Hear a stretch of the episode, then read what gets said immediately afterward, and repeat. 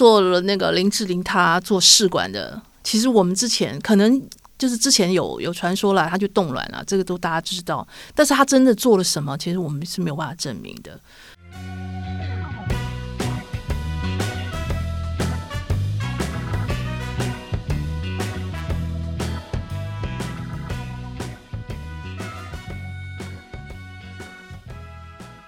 我记得那个时候，我们的我们的一本经就是人物专访，也做了一个林志玲的专访。我记得那那一次，他是从日本还从大陆飞回来，飞机停下来以后，特别做的，特别做的就给我们拍哈。那拍完以后，我们在当时好像我们之前是是好像他跟言承旭分手情伤的那些，嗯，那种那个新闻。所以接下来我们在选照片的时候，有一张照片非常楚楚动人，但是眼睛布满了血丝，我们就没有修片，直接用那很真实，其实非常好看的一张照片。可是听说林志颖那边就大怒，认为我们是在认为我们破坏他形破坏他形象。其实，在选照片的时候，其实我们的。就是角度跟艺人的角度，其实有时候是不太一样。我们就希望说，传达一个真实的情绪跟真实的感情，当下的情况，然后把这个情况马上告诉读者，就是很真真实的传达这这个关系。但是艺人可是不这样觉得，他觉得啊，你这边好像有点血丝，这边好像多了一颗豆子啊，都不完美。他觉得这样子会有损他每天这样漂漂亮亮的形象。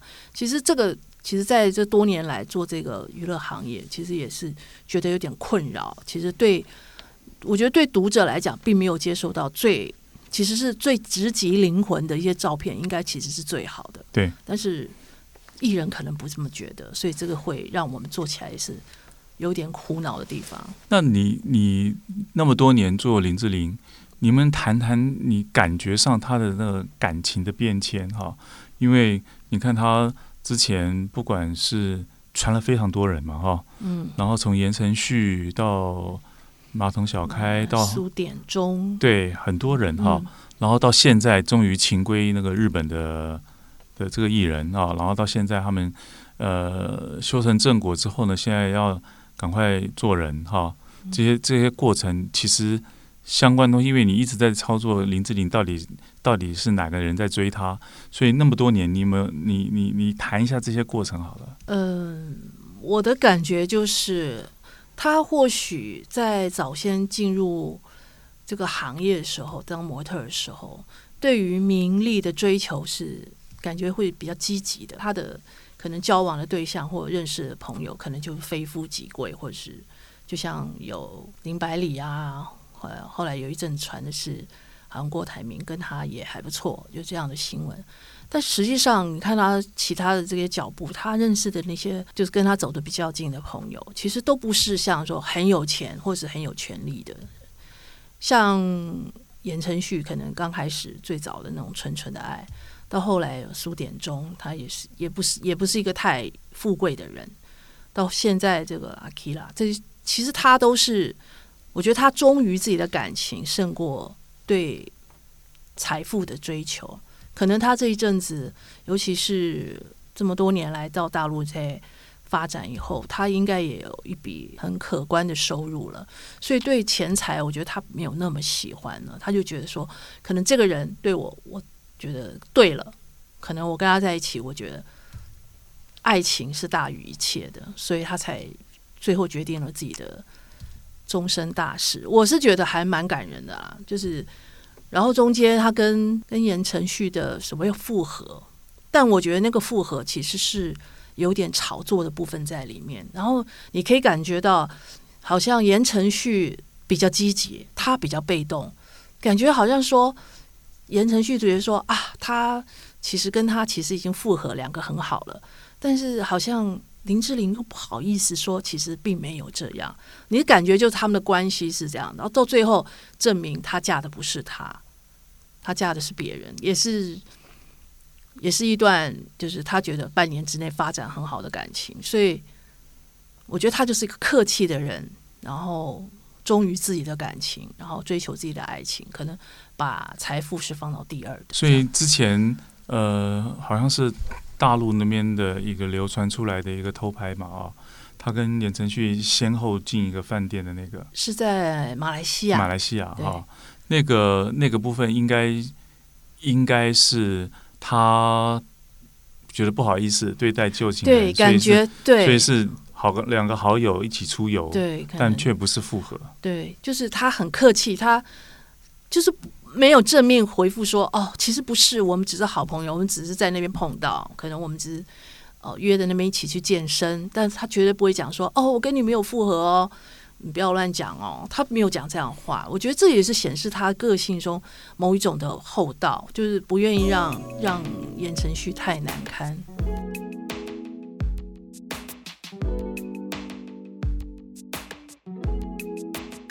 这点我我倒有亲身经验，嗯嗯，他告我们的第一个官司，我亲自去处理嘛，啊，我在律师事务所遇到他，他是笑容满面的跟我握手打招呼，完全好像我们之间今天没有要谈官司的样子。就是像我们，就是他这个人，你可以从很多地方可以看到他一个小动作，就是前就是前一阵子，我就是上个礼拜了，其实我们拍到他去，他就是参就是开完记者会，然后去拍一些他的一些广告。然后我们跟了他一天，到晚上了，大概晚上他换了衣服，然后很累了，感觉出他那个脸是非常疲惫的。然后坐上车子，结果这车子后后门那个车厢打开了，然后脸就露出来了。他脸露出来，马上就挤出笑容，要跟现场的人大家啊哈喽哈喽，再见再见，怎么？那你会感觉到他这个人是其实很体贴、很贴心的，很照顾每个人的情绪，然后。很温暖的一个人，我感觉是这样啊。那你觉得他们温暖，你还是继续操作他的新闻？呃，我也是帮助林志玲，希望他可以更红一点。他的热度一直在 持续，就对了。对，对他来讲，并没有。其实，其实新闻好或不好，其实都看你们做了什么嘛。其实你要是每天就是啊、呃、去孤儿院，我们也有做过，啊去孤儿院看那些病童啊，看他以前的粉丝，这个我们也照样做。如果你都是做这个，你们都是发生这样的新闻，然后。一些工作上面的一些小花絮，我们做这些当然对你来讲也是正面的。我相信林志玲是不会做些什么负面的事情出来的，所以我觉得这些新闻对她来是只有好的。那那个也因为林志玲，我们当时想要做 model 这一块，呃，开启了这个 model 上封面哈，嗯，然后接下来好像很多这个 model 的经纪公司，很多的 model 就随着这条路哈。呃，几乎都开始跨界，以前很少很少当艺人，对对对对对对对，后来就开始了。你说很明显的有谁？后来当艺人的很多，像蔡淑珍啊，嗯，白新惠啊，白新惠，对，还有什么殷琦啊，王英平、王颖平、洪小雷也是，洪小雷啊，嗯，对，其实还蛮多的。那因为他们不但是跨行。就是可以出，可能上上电视而已。他们还演戏啊，像蔡淑臻这几年就演了还不少戏，对，对，对，也还获得不少的还蛮好的评价。其实这都是一个因为那个名模风潮让他们跨界发展的一个结果。那后来除了这些名模以外，还有那时候名模组那种女团，人了，你记得吗？什么一零的那个什么 J.A.M. 英琦啊，他们还有史派罗小姐，就是。名模还可以组个团体，嗯，那你看后来的 Dream Girls，就是就是那个啊，郭雪芙啊，对，哦，他们就是也都是所谓模特儿变成女团的，这都是从那个时候名模风潮引起来的一些后续效应了。然后这些人也得到很好的发展，所以等于林志玲是开这个的先河，对，开模特儿转行当艺人，然后让她这么风头这么健，然后陆陆续续就这些人都陆续走这条路，这样。嗯，也蛮厉害的。对，还有什么什么你想到林跟林志玲有关的东西？还有他妈妈生病，他妈生病啊？对，他妈生病的事情是你到了《镜周刊》之后做的。对，其实那个时候在《一周刊》的时候，我们就有听说了。那时候听说是好像一个洗头妹在听那个两个两个什么朋友在那边聊，说：“哎呀，你知道吗？林志玲她妈妈生了病啊，那个病很严重什么的。”然后。我就消息传回来，但是这个是很难证明，也很难做的。然后那个时候就没有办法做。后来到了《镜周刊》以后，我们就根据比较多的，哦，譬如说我们后来看到了她妈妈的样子，果然是很憔悴，然后头发都花白的。以前她妈妈是非常非常健谈，然后很会帮。林志玲做一些关系啊，他也常常留电话给记者说：“哎，没事可以打电话给我啊，可以跟你聊一聊啊。”那吴慈美、嗯、当初也是水当当嘛，那时候的会员很活跃的。然后就突然看到他，后来当我们也有听到消息说他的病情更严重，恶化的很严重，所以我们才去他们家去等。他果然看到他就是头发都很白了，然后整个人很憔悴，然后。跟他儿子，然后去医院，去台大医院看诊那个画面。那后来其实我们有看到他爸爸，其实也不像一般的那种明星的爸爸，好像过得很好的生活，或者是好像有司机接送啊，不是？我们就看到他爸爸有时候早上一大早出门，就跑去逛那种三个一百元、五个一百元那种店，然后挑挑挑半天，然后把挑完以后，然后就坐在那个公园。坐很久很久，然后就坐到啊这边公园坐坐坐好，那边公园坐坐，然后坐到到晚上了，一个人再回家。其实我觉得这个家人感觉还有点点落寞的感觉，好像不像我们想象中的家庭啊这么光鲜亮丽，活在那种好像富贵人家那种很有有钱人啊，然后有人接送的感觉。我觉得感觉都还蛮寂寞的。但是你如果在在我们既然开这个声音网站。你我们这样平铺直叙的谈事情，人家一定不会收听的。那你要讲一下为什么他妈妈的病你会查得到？关键在哪边？在于别人不知道他冠了夫姓。对对对对，因为你如果用用吴慈美的名字是查不到的，对，查不到的。冠了夫姓才查到他原来有有有这个这个正在看诊、这个、对看诊的记录，对对对对。对对的确，这是个关键了，就是有这个关键，我们才看到这个人，然后看到吴慈美现在的样子，哦，确实是很憔悴，才觉得说这个新闻确实是，的确是有图有真相嘛，更更清晰一点这样。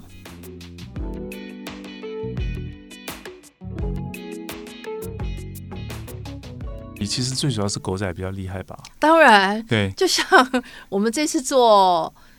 做了那个林志玲，她做试管的。其实我们之前可能就是之前有有传说了，她就冻卵了，这个都大家知道。但是她真的做了什么，其实我们是没有办法证明的。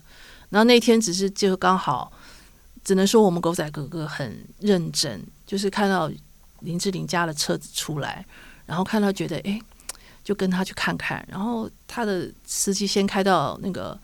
医美诊所去晃一晃啊，看一看。那我想不晓得是不是有什么其他的工作，就说又干嘛了，不太知道。所以我们继续等，等了以后，然后再看他去台大医院，就没想到护理师下来面交，然后面交看到那个就是拿了个两个单子，一个是药单，一个是收据。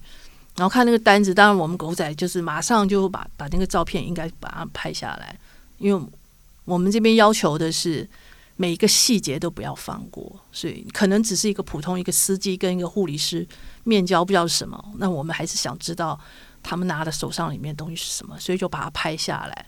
回来呢，再去，其实那个照片很糊啦。其实回来这照片还是不太好辨认，但是我们还是想办法把它反着看、正着看，把它那个药的是反面的嘛，我们就把它转正，然后。再把它清晰化、锐利化的看哦，确实有些字是做试管的字，那上面有他的名字，有他的出生年月日，那我想这个就是确定他有确实有做试管婴儿，所以整个故事就是这样来的。我们还是要再问一点 juicy 的东西，否则的话，我们后面在监看的人会很不高兴。有关于有关于郭台铭的事情哈，他他那个时候郭台铭在追他是确实的吗？应该是确实的。那后来好像我记得尾牙还还找他去跳了一段探戈还是华尔兹的嘛，对不对？对，跳了一段舞，就两个共舞嘛。对，结果帮他训练这段舞的人，嗯、后来成了郭台铭的太太。对，因为呃，应该这个共舞这个安排，应该是郭董追求的一个方法，一个。对，第一个步骤吧，那所以就安排了这个，就是他们有一个亲密跳舞的机会，然后就找了一个那时候是在凯沃，凯沃的一个 dancer 来帮他们排舞，这样。结果后来不知道种种原因，郭台铭没有追上林志玲，反而跟这个 dancer 一起去了一趟澳门，这样。但之前肯定有来往很久了，那我们就在澳门有看到他们两个，所以就确定，呃，郭嫂就是曾心莹那时候跟他在交往，所以很有趣，就是人生有很多的意外跟不可预测，所以郭台铭没有跟林志玲，反而跟那个他的 dancer 曾曾心莹走到一起，可能就像你所说的，林志玲她。比较在乎的是爱情吧，对，所以这个又是再次证明了他的个性上是这样子，不是把那个财富看得很重的一个人。宋姐，那今天就先到到这样子，就先结束了，我们下次再聊。对，下次再可以讲更多的故事。哎，对我我发现你开始录音以后都非常的保守。好，好，下次我记住了。好，谢谢，拜拜。拜拜。